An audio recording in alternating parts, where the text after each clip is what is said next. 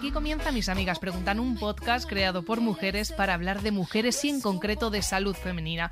Porque sí, ya sabéis, amigas, que en este podcast vamos a poner la mirada siempre en temas ginecológicos, pero también sexuales. Soy Saray Esteso y hoy estoy rodeada de dos personas que en realidad no voy a echar más piropos porque creo que os eché tantos la temporada pasada que es que era como todo muy rosita, muy, muy de algodón de azúcar. Flor Amarilla, Ana Villalba, ¿qué tal? Me gusta que hoy y siempre seamos maravillosos. Ayer yo fui una desgraciada de la leche, pero hoy soy Sí. maravillosa. Sí, siempre, Siempre. fatal todo, pero entra por la puerta del estudio. Entro, entro. Y ¡hola, qué maravilla! Sí, es verdad. Hoy, de hecho, no es que nos pongamos serias, porque en realidad siempre intentamos tener un tono pues natural, amable, pero es verdad que vamos a hablar de un tema que es muy importante, muy interesante y es verdad que cada vez se habla más sobre, sobre este tema, pero que nunca es suficiente, que es el cáncer de mama. Sí, así es. Hola chicas, que no he dicho nada, saludo. Que a mí me apetece mucho hablar de este tema, no solo porque me dedico mucho a ello, yo paso mucha consulta a cáncer de mama, sino porque también, pues creo que es muy importante, efectivamente. Me gusta este podcast porque quiero resolver dudas sobre ello, pero sobre todo quiero volver a recordar que hay que explorarse, que hay que tocarse y que hay, bueno, tocarse eso siempre, Sí, ya lo tocarse sabéis, sí, hay que tocarse. pero sobre todo las mamas Sí. y que hay que hacer las revisiones, que hay que hacerlas porque gracias a esto efectivamente cada vez el cáncer de mama es más frecuente, pero también ahora os cuento cada vez tiene mejor pronóstico. Recordemos a nuestras amigas que hicimos un, un vídeo un poco em, Explicativo por completo. por mi parte en el No, pero muy bien. No, pero estaba eh, genial. Aparecíamos tocándonos los pechos, Sara y yo intentando hacer una exploración de las mamas como Ana nos había enseñado y que lo pueden ver en nuestro Sí. Instagram, arroba mis amigas Y preguntan. en el, en el capítulo, en el episodio del En el podcast episodio. también lo, lo contamos hablado, o sea, que lo que prefieran. Sí, sí, no. Y de, de hecho, además es que tú dices, no, patético. En no, porque me dio vergüenza, me dio vergüenza, pero muy Claro, bien. pero está muy bien. Y creo que. Mm, ¿Cuánto crees, con qué periodicidad crees que deberíamos eh, O autoexplorarnos? sea, lo ideal, pero que yo, vamos, es que yo no lo he hecho tampoco, que entiendo que es difícil, pero lo ideal sería una vez al mes. Yo siempre digo después de las reglas, porque es cuando el pecho está más blandito, como más relajadito y es más fácil de tocar, porque justo antes de la regla pff, te tocas 3.000 bultos, te asustas, me llamáis todo el rato, todo Ujú. eso. Entonces, mejor después de la regla. Y si pudiera ser una vez al mes, ideal. Si se te olvida, pues oye, algún mes te puede saltar. Pero lo ideal sería eso, justo el día que estás acabando la regla, acordarte en la ducha de te haces tu exploración, papá, y ya está. Mm, listo. El pasado 19 de octubre se celebró el Día Mundial del Cáncer de Mama y aunque siempre tenemos que tenerlo presente, ese día es como que somos más conscientes de los datos que hay es, acerca del cáncer de mama. Eso sí, mira, el cáncer de mama es el cáncer más frecuente en la mujer, eso Mm. imagino que ya os, lo, ya os lo supondríais. Hay 144 casos nuevos diagnosticados por cada 100.000 mujeres al año en España y es la principal causa de muerte por cáncer en la mujer, por eso es tan importante. Mm. Y aunque esto suene así fatal, sí que es verdad que gracias, eso es lo que os decía, al diagnóstico precoz, a que lo diagnosticamos en estadios iniciales, es decir, cuando todavía es muy pequeñito, no ha salido de la mama, la supervivencia global es muy buena. O sea, en total, la supervivencia global de las últimas datos que hay de la, de la Asociación Española contra el Cáncer, del cáncer de mama, es del 86%. O sea, de todas las mujeres que se, que se diagnostican a los 5 años, 86% han sobrevivido. Y si encima lo estratificamos por grupos de edad, las pacientes por debajo de 65 años hasta de un 90, ¿vale? O sea, que eso es muy bueno, pero gracias a que estamos haciendo las cosas bien. Todas las mujeres y también la sanidad. La verdad, menos mal que es así porque has dicho unas cifras absolutamente locas, pero por lo menos, mm, oye, si la supervivencia puede ser por encima del 90%, eh, es un buen dato. Entiendo que eso es porque, porque mm, las mujeres van mucho a consulta porque se tocan un bultito y ya van, o, o por qué. O sea, realmente la supervivencia ha mejorado precisamente porque el diagnóstico no es por el bulto, porque muchas veces cuando, o sea, yo aunque os diga autoexploraros, es verdad que si te tocas un bulto muy grande ya estás ya estamos como en unos estadios más avanzados. No quiere decir que no te lo vayamos a curar, ¿eh? que es verdad que aun con tumores palpables el cáncer de mama se cura y se cura mucho y se cura bien. Pero gracias a, sobre todo, a los cribados, no al tocárselo, es decir, a las mamografías estas que envían, que lo sabréis de vuestras madres, que las envían sí, por carta cada dos años una mamografía, gracias a esas mamografías es por lo que hemos conseguido diagnosticarlo en estadios iniciales, porque antes de que se toque ya te lo estoy viendo yo en la imagen, entonces te trato muy prontito. Entonces eso es lo más importante hacértelo. Tú te autoexploras cuando todavía no te estás haciendo mamografías y cuando te manden la carta para la mamografía, hacértela. Siempre hay que ir. Vas corriendo. Hay Sí, que sí, hacer, sí. hacen Así creo que años. fue. Mi madre tuvo cáncer de mama, ya lo Sí. sabéis vosotras. Sí, la mía Sí. Y así fue justamente, yo creo, con un. Sí, con una mamografía. con una Mi madre ma- fue una- un control rutinario Sí, también. la primera mamografía a los 50 años, yo creo que fue, pues ahí. Es Madre que mía. es fuerte. Dos madres de tres. Claro, Sí, sí, es sí. que es muy frecuente, muy frecuente. totalmente. Pero por eso es tan, tan, tan importante revisarse. tan importante. De hecho, si queréis, chicas, vamos con la primera de las consultas de nuestras amigas y que tiene que ver precisamente con su madre. Hola chicas, ¿qué tal? Nada, estoy aquí porque resulta que a mi madre le han diagnosticado un cáncer de mama y nos han dicho que le tienen que operar para quitárselo. El ginecólogo nos contó que solo le van a quitar ese trozo del pecho y solo un ganglio de la axila. Eh, pero es que mi madre está un poco preocupada con esto porque tiene una amiga que le han quitado todo el pecho y ella pensaba que siempre había que quitarlo. Así que nada, me encantaría si podéis explicarme por qué solo le quitan un trozo, si pensáis que esto es seguro. Mm, bueno, me encantaría saber vuestra opinión. Muchas gracias y que enhorabuena por el programa. Un beso. Un beso para ti y sobre todo mucho ánimo para ti y para tu mamá. Pues sí, lo primero de todo, efectivamente, mucho ánimo y tener en mente esas cifras esperanzadoras que he dado antes, que eso yo creo que cuando te diagnostican es importante tenerlo en la cabeza para pues ir a por ello y luchar, ¿no? Y bueno, eh, lo que ella comenta, creo que para empezar lo que os tengo que explicar es un poco en qué consiste el tratamiento del cáncer de mama. Sí. O sea, el tratamiento del cáncer de mama siempre va a consistir en una parte quirúrgica o casi siempre y luego o antes o después de la cirugía en una parte médica. La parte médica serán tratamientos médicos, bien sean pastilla o bien sea quimioterapia. Entonces, esta, esta amiga que nos habla de la cirugía, pues cuando tú te lo diagnostican y el cáncer todavía es chiquitito respecto a tu tamaño de mama, porque claro, también depende cómo tengas el pecho. Lo chiquitito grande no te puede dar un centímetro, dos centímetros, no, depende de cómo lo tengas tú. Eh, lo que intentamos hacer siempre es que la cirugía sea lo menos invasiva posible. O sea, lo que hay que tener en cuenta ahora es que hoy en día el cáncer de mama se diagnostica cada vez más pronto, mujeres más jóvenes, y que encima se cura. Entonces, si se cura, nosotros no podemos hacer barbaridades en esas mujeres porque les quedan muchísimos años de vida en las que tienen que tener buena calidad de vida.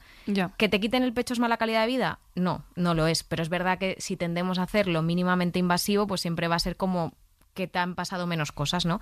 Entonces, ahora, lo, lo ideal sería que si es posible, porque el bultito es lo más es pequeñito respecto a tu tamaño de mama, te quito solo ese trozo y luego te doy radioterapia en el resto de la mama. Eso es una radiación que si queda alguna célula en la mama loca por ahí que se nos pueda escapar, pues te la radio y con eso es totalmente seguro, que es lo que nos pregunta la, la amiga. Entonces, si te quito el pecho entero, a priori no hace falta radioterapia. Si te quito el trocito, te conservo la mama, tu calidad de vida posterior es mejor, sobre todo también porque el, el posoperatorio es mejor de esa cirugía. Tú conservas tu pecho, que siempre es como más natural para ti y pues es verdad que anímicamente, yo por lo que veo en consulta, se suele llevar mejor. Y te doy radioterapia para asegurarme que todo está bien, que no me dejo ninguna célula ni nada. ¿vale? Vale. Entonces sí es seguro. Vale, nombrabas posoperatorio. ¿Cómo es el posoperatorio de una cirugía así? ¿Te puedes mover normal? Eh, ¿Qué puedes hacer? ¿Qué no puedes hacer? Pues mira, las cirugías de mama suelen ser bastante buenas, también depende mucho de cómo sea la cirugía. Os cuento un poco el posoperatorio si queréis del caso de esta paciente. Eh, pues mira, cuando te quitamos solo un trocito, el posoperatorio es muy bueno. Al final tienes una cicatriz en el pecho que no es muy grande, ¿vale? O sea, suelen ser pues unos centímetros dependiendo, pero nunca muchos porque si no te hubiera quitado el pecho entero. Claro, porque yo me estoy imaginando ahí un hueco. mm, Realmente tú piensas que la glándula mamaria está rodeada de grasa y cuando quitas un Ah. trocito, esa grasa como que se reubica. Entonces es Ah. verdad que a veces queda un poquito de defecto estéticamente, un pelín. Evidentemente se mete para adentro un poco esa zona, pero por lo general no queda fatal. Vale. Si va a quedar fatal, ya el propio ginecólogo tiende a decirte te voy a quitar el pecho entero, porque ya no tiene sentido, porque no lo vas a poder quitar con márgenes de seguridad, te va a quedar pues es un hundimiento muy grande, te puede molestar. Entonces, si te lo quitan el trocito es porque va a quedar más o menos bien estéticamente, aunque se note. Entonces vas a tener una cicatriz chiquitita, también tendrás una cicatriz en la axila, porque siempre también estudiamos los ganglios de la axila, que los ganglios es por donde se pueden ir las células malas al resto del cuerpo, con lo cual te quitamos uno o dos ganglios para ver que no estén afectos en la axila. Entonces va a tener una cicatriz pequeñita en la axila y una cicatriz pequeñita en la mama bastante buena recuperación, no mucho dolor. Lo que sí que aprovechando que a esta amiga todavía no han operado a su madre, que imagino que se lo ha dicho su ginecólogo, recomendamos usar un sujetador especial de posoperatorio, que hay que comprárselo en tiendas especializadas y que sea bastante ajustadito al pecho. O sea, que no le quede grande, que a veces tendemos como grande para que no me molesten las cicatrices, al contrario, que te la sujete, que te sujete bien el pecho para que no se mueva y no se abran esas cicatrices y ponértelo todo el día durante el posoperatorio inmediato. Mínimo dos, tres semanas de día y noche. Claro, actúa como vendaje. Claro, para que no se estén moviendo todo el rato las cicatrices. Y luego ese brazo no lo podrás levantar por encima de la cabeza. Yo siempre lo digo. ¿Un sí. tiempo? Claro, claro, Ah. ese, poso- ese mes, o sea, Ah. ese posoperatorio inmediato. Levantarlo por encima de la cabeza, o sea, peinarte la coronilla con ese brazo, eh, no te la peinas. con ¿Por el- qué? Con el otro. Porque como tienes la cicatriz en la axila y en la mama, tira y puedes abrirla. Sí que es muy recomendable, eh, hay ciertos ejercicios, yo esto no sé si estará en internet, nosotros los entregamos en la consulta, que lo dan los fisios, que, que son ejercicios de fitoterapia especializados para ir movilizando. Cuando te hacen una cirugía a la mama, vas movilizando un poquito el brazo de manera segura Hmm. para que pueda, esas cicatrices no formen fibrosis y luego no te duelan. Eso sí se puede hacer, pero de manera controlada, eso con unos ejercicios que te haya mandado tu ginecólogo, tu fisio, o sea, alguien que sepa. Pero levantar el brazo a lo loco o coger peso con ese brazo no se recomienda durante más o menos un mes. Vale, y luego, eh, si no me equivoco, que no lo sé, mm, la reconstrucción de, de la mama también en, en- en España la paga la seguridad social, ¿no? En el caso de tener que quitarte la Sí. mama entera, puedes recurrir a eso. Eso es, si imagínate que llegas al ginecólogo y te dice, pues mira, tienes una mama más o menos pequeña, el bultito es más o menos grande, no te voy a poder hacer una cirugía segura oncológicamente, si no te quito el pecho entero, te lo tengo que quitar.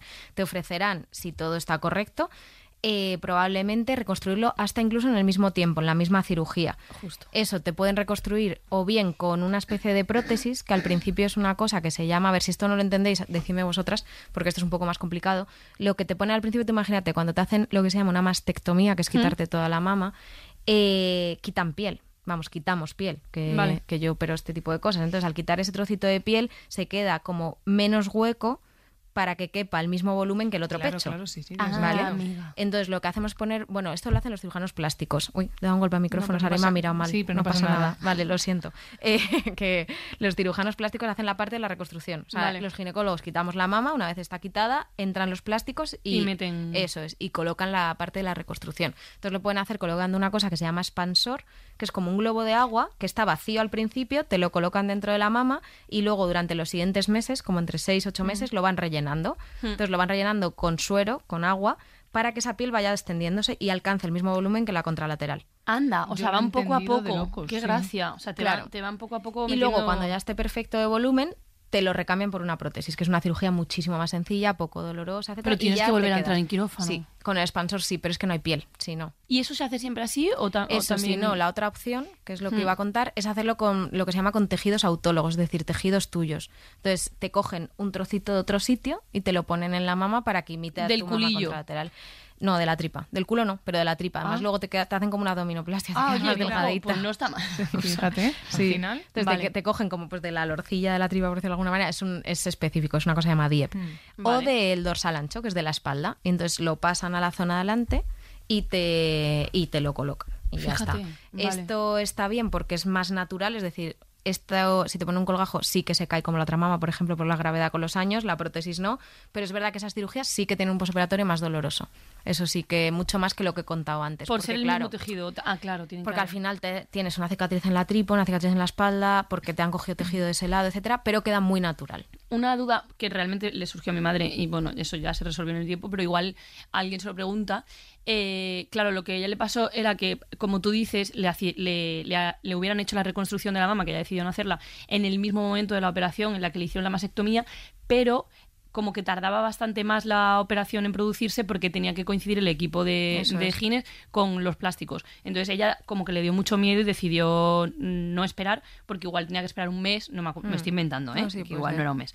Pero, pero le dio un poco de como de miedo decir, jolín, otro mes sabiendo que, que tengo el cáncer y que no me voy a operar, ¿qué hago? O sea, creo que es una duda que O sea, puede surgir. en- sí, en la seguridad social tenemos unos límites de lista de espera para la cirugía oncológica, con lo cual siempre te van a operar en el tiempo que tienes que operarte, que suele ser eso, lo máximo suelen decirse entre cuatro y cinco o seis semanas como maximísimo. Más que eso nadie te puede tardar en operar.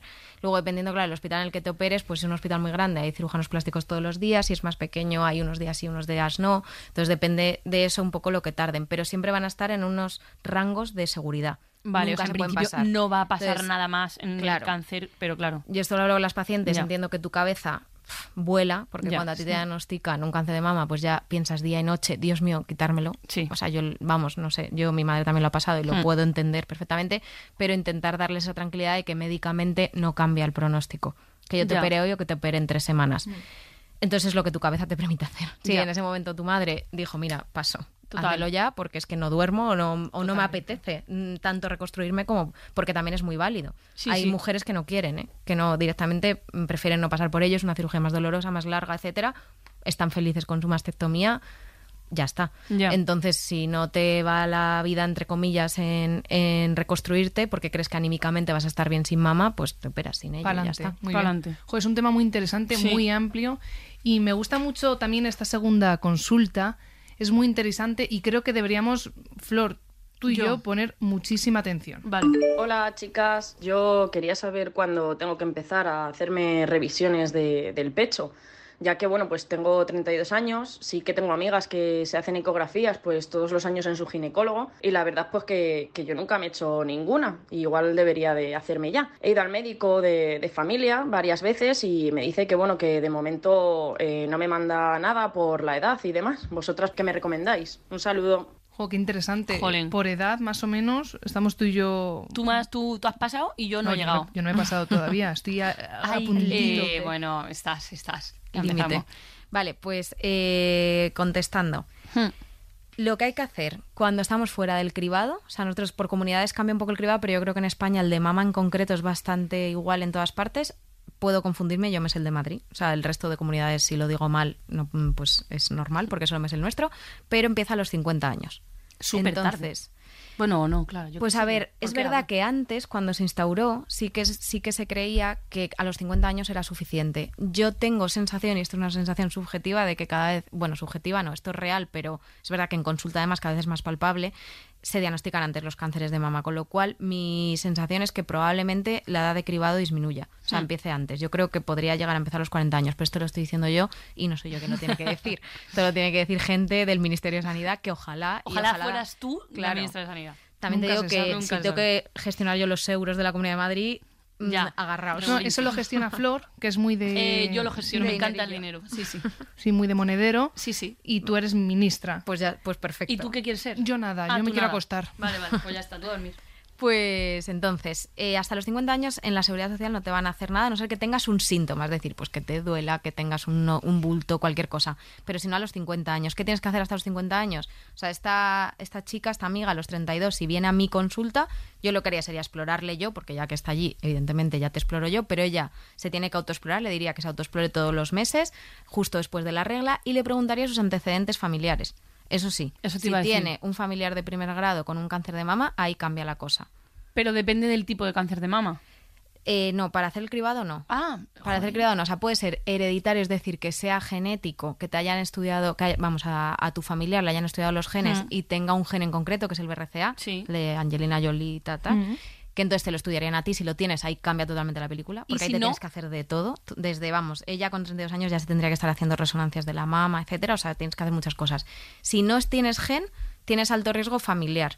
Y por lo general, aunque depende del tipo de cáncer y la edad de diagnóstico del familiar, se suele recomendar a grosso modo, porque habría que meterle una calculadora, ver exactamente el porcentaje de riesgo, etcétera, pero así a grosso modo, eh, empezar revisiones 10 años antes de la edad de diagnóstico de tu familiar. Ah, O sea, si la diagnosticaron con 60, pues empiezas con 50 y encima es un cáncer efectivamente hormonal, que yo creo que por ahí vas tú, Hmm.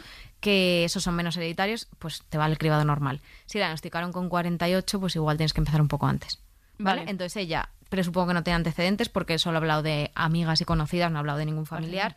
Entonces yo le recomendaría autoexploración, eso sí.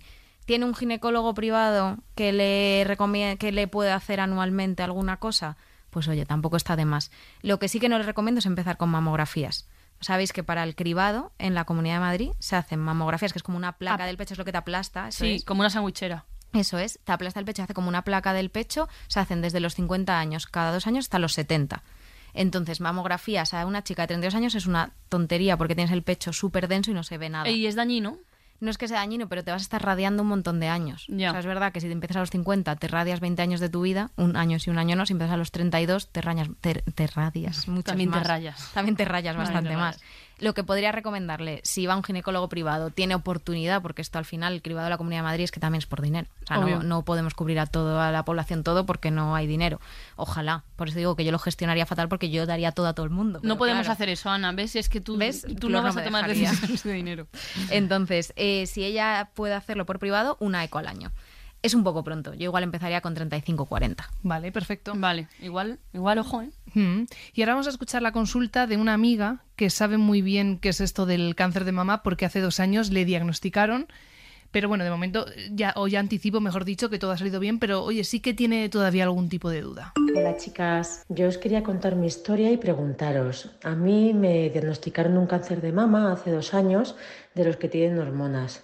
Me operaron y desde entonces estoy con la pastilla y las inyecciones. La verdad es que hasta ahora todo está yendo bien con las revisiones limpias, pero desde que estoy con la pastilla me noto algunas cosas raras. He empezado a tener sofocos y mucha sequedad vaginal, como si tuviera menopausia.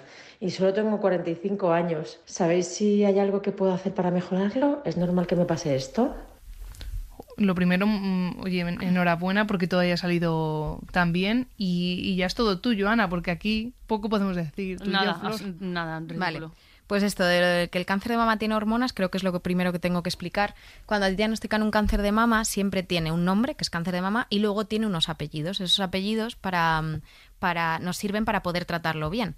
Los apellidos son las características del tumor, que con eso vamos a tener distintas dianas que tratar. Es decir, tu tumor no es que tenga hormonas, que esto parece que es que las produce, no. Es que tiene receptores de hormonas, con lo cual es como, entre comillas, para que lo entendáis, que se alimenta de esas hormonas. Es decir, si tú tienes estrógenos en el cuerpo, que todas las mujeres tenemos, y ese tumor tiene receptores de estrógenos, cuando se une el estrógeno a ese receptor, hace que crezca más. Entonces, eh, los tumores de mama que tienen receptores de hormonas, ¿qué vamos a hacer en el tratamiento posterior? O sea, primero operarlo y quitarlo del cuerpo, y para que no recidive, para que no vuelva a aparecer, vamos a darte una pastilla que haga que no tengas estrógenos. Entonces, ¿qué pasa? Que esa pastilla lo que hace al... eh, no es que no los tengas, porque los estrógenos siguen estando en tu cuerpo. Lo que hacen es que bloquean esos receptores de tu cuerpo para que no se pueda unir y no funcionen. Entonces, Anda. si no funcionan, ¿en qué situación de nuestra vida no tenemos estrógenos? En la menopausia. Sí. Ah, claro. Entonces, a esta, esta paciente, a esta amiga nuestra, porque paciente mía no es, eh, lo que le han hecho es... Bueno, es te paciente opero. online. Es paciente, bueno. ok. Eh, prefiero amiga, que es más cercano. Eh, a esta amiga lo que, lo que le han hecho es operarle para que no haya una recidiva. Le han puesto, dice, unas inyecciones y una pastilla. Tiene 45 años y fue hace dos, es decir, ella todavía tenía reglas. Tener reglas, no tener la menopausia en el cáncer de mama cuando tiene estos receptores de hormonas es peor porque sigues teniendo muchos estrógenos. Pues esas inyecciones lo que hacen es meterla en menopausia Pa- ¿Para siempre ya? hasta que deja de tener reglas espontáneamente. Sí, porque claro, en este caso, o sea, es verdad que ya, de hecho, mm, tenemos que hablar mejor de la menopausia, pero ya sabemos que la menopausia tiene cosas que empeoran un poco la calidad de vida de las mujeres, porque claro, en este caso al final estamos hablando de un tratamiento oncológico. Entonces, al final es necesario hacerlo.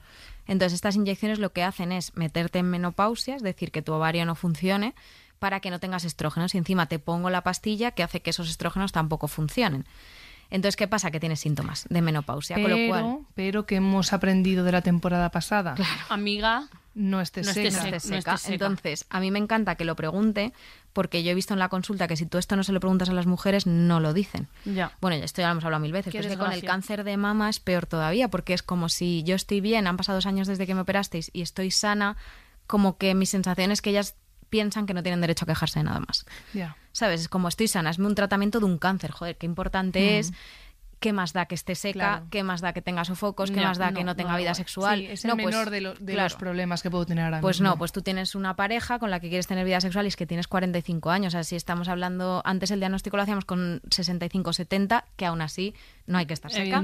Pero bueno, 100. pero es que con 45 te quedan muchísimos años de vida, no puedes estar así Obviamente. tantísimos años de vida. Entonces me encanta que lo pregunte, por eso de hecho he escogido esta pregunta entre otras, porque quiero visibilizarlo, porque me parece que es una cosa que tienes que ir a tu ginecólogo y cuando te pregunte qué tal estás y le digas bien, Pero- pero, tengo sofocos y tal. Entonces, ¿qué podemos hacer? Pues no te puedo dar ninguna hormona, porque tu cáncer se alimentaba de eso. ¿Y hasta cuándo? Porque eso, se- eso dura un tiempo. Ya no, más. No, ya no más. Pero bueno, es verdad que tienes Madre 45 años, la menopausia normalmente llega alrededor de los 50, pues eso sería el tiempo como que te están faltando. Luego ya entrarías dentro de lo normal. Vale, pero una pregunta. Si te pasa con 38, 35, Nada, nada. 31 Pero, que, pero nos va a Nada, explicar nada. qué podemos hacer. Nada, pues y métodos ya no te podrías quedar embarazada entonces. No, pero por eso se hace congelación de ovocitos antes del tratamiento. Todo tiene sentido. Claro. O sea, es verdad que eh, por lo que no te podrías quedar embarazada si te diagnostican tan pronto no es porque yo te vaya a quitar las reglas, porque yo te curo, te dejo que tengas reglas para que te quedes embarazada de forma natural. Evidentemente eso es una causa mayor. Vale. Tienes tu hijo y luego te las vuelvo a quitar. Vale. Es por las quimioterapias. Porque Mm. la quimioterapia hace que baje tu reserva ovárica. Entonces yo te vitrifico, te congelo ovocitos antes para que luego los puedas usar. ¿Vale? Ok. ¿Tú vale. cómo estás de ánimos, Flor? Ahora estoy fatal. Sí. que me está viendo la cara. No, porque no, no sé, No, que no, es- no es- había pensado sí. en esto, evidentemente. También mi madre tuvo el cáncer más mayor, entonces nunca he, Claro. no sé. No, y no que es, una cosa súper frecuente y esto de esto nadie habla. Y la, el- ese es el tema, que la supervivencia del cáncer ahora mismo es muy alta, pero tenemos que mejorar ahora la calidad de vida de esas pacientes. Hmm. Entonces, bueno, no hay que estar seca, ya rápido, que es que me enrollo mucho con este tema. Eh, punto número uno, mm, lubricantes, hidratantes, etcétera, todos los del mundo. Se están haciendo muchos estudios y cada vez se confirma más que si ponemos un poquito de crema con estrógeno a nivel tópico, es decir, solo Vale. crema, no lo tomas por boca, incluso en pacientes supervivientes de cáncer de mama se puede poner, pero es algo a valorar con tu ginecólogo, riesgo-beneficio, pero que existe la opción, o sea, preguntadlo y que valoren tu caso en concreto. Y luego para el tema sofocos no puedes tomar nada de hormona, que es lo que te lo quitaría de verdad, pero hay algunos, algunos suplementos alimenticios que llevan distintas cosas. Mm, No voy a decir la marca, porque esto sí que es comercial total, pero bueno, que lo preguntéis porque llevan a veces pues triptófano, eh, cosas así similares. Lúpulo, por ejemplo, no pueden usar porque se parece mucho al estrógeno, ¿vale? Ni tomar soja por lo mismo, porque se parece mucho a los mí me estrógenos. da unas- una cantidad de gases en la soja. Fíjate. Fíjate. No, no. es que a mí Pues no- mira, tú no tendrías nada. problema con eso. con eso. Lo siento, pero es que eh, lo No, digo no, si te dan, te dan. Si es que esto es, Es así. así. Es que Claro. qué pena que no hables de los gases. nunca. No soy yo de Sí, eso. claro. Es otro, otra especialidad. Porque ¿vale? es un tema que también eh, Podemos hacer un día preocupa digestivo. Es que yo tengo- preocupa- tengo, muchos problemas. a muchas mujeres. Mira, aquí hay dos personas. Bueno, y tú No, también. yo estoy fatal de la O tripa. sea, Sí. aquí tres de tres, tres con gas. Pero bueno, Pues eso, perdón. suplementos alimenticios Vale. que lo pregunten en la consulta, que lo pueden tomar y que les mejora un poquito los sofocos y la sequedad, ¿vale? Maravilloso. Eh, por favor, ¿puedo pediros eh, hacer mi sección de mitos y leyendas ultra rápida? Sí. Sí, y con una canción que te flipa.